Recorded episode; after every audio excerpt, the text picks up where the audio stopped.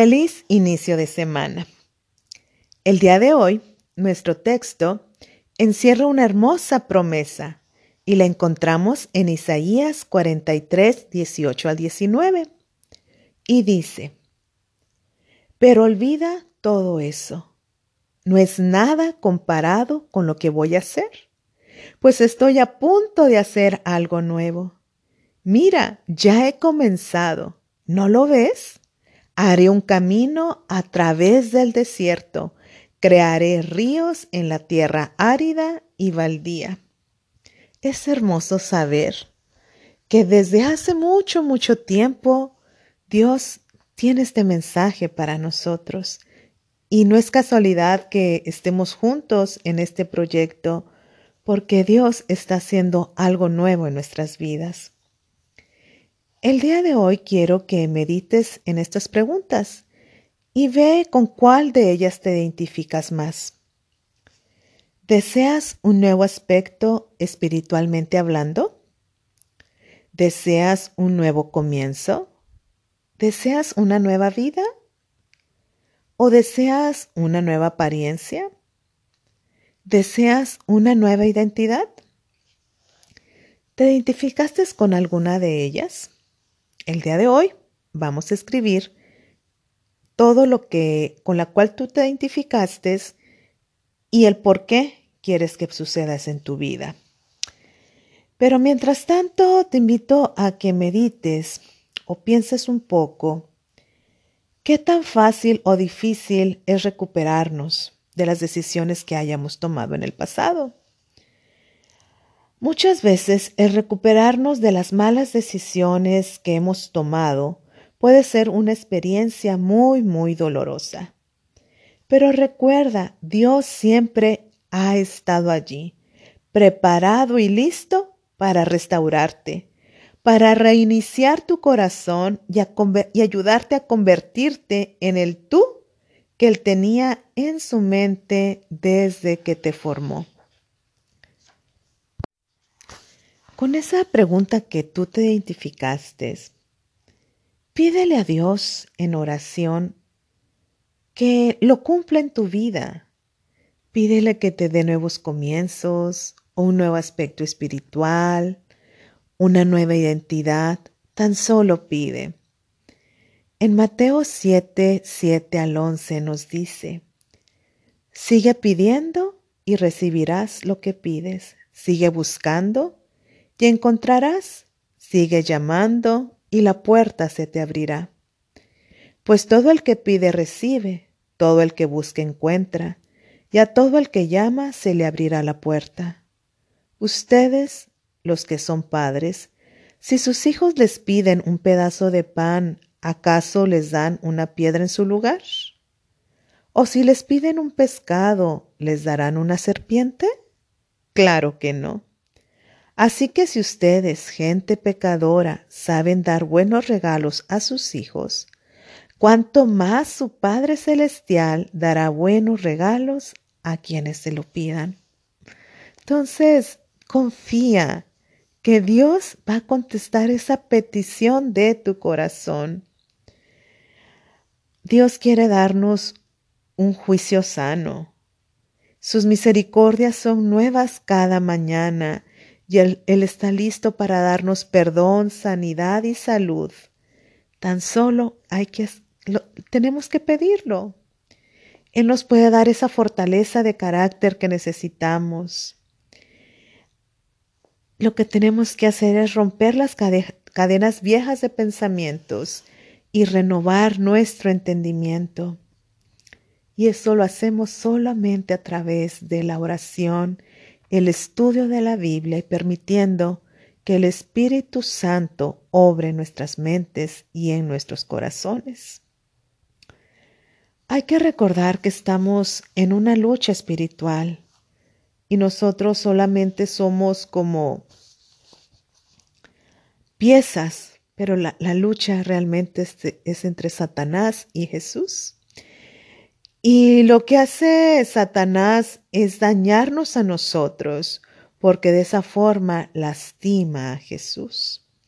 Y él ha trabajado muy duro, el enemigo ha trabajado muy duro para grabar en tu mente recuerdos dolorosos, con fracasos del pasado, con pensamientos de autosabotaje, con temor quizás a un futuro incierto.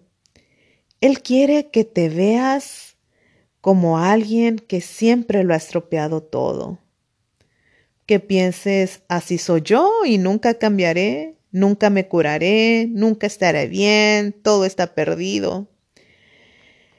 Por eso tenemos que hacer un esfuerzo, como decíamos ayer, llevar nuestro pensamiento cautivo y tenemos que alimentar nuestra mente con cosas buenas. ¿Qué alimento estás dando a tu mente? Cuando nos damos un empacho, una comidota de malos pensamientos y volvemos a recordar las heridas que alguien nos provocó o el dolor que alguien te causó, esto se llega a convertir en un hábito. Y es así que cuando comenzamos a creer las mentiras del enemigo sobre quién eres tú, sobre quién soy yo, comenzamos a destruir el destino, los planes que Dios tiene para nosotros.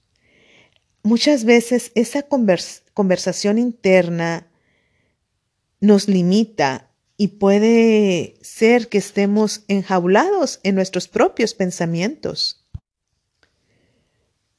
La capacidad de ver lo que Dios está haciendo y hará por ti muchas veces no se ve a simple vista.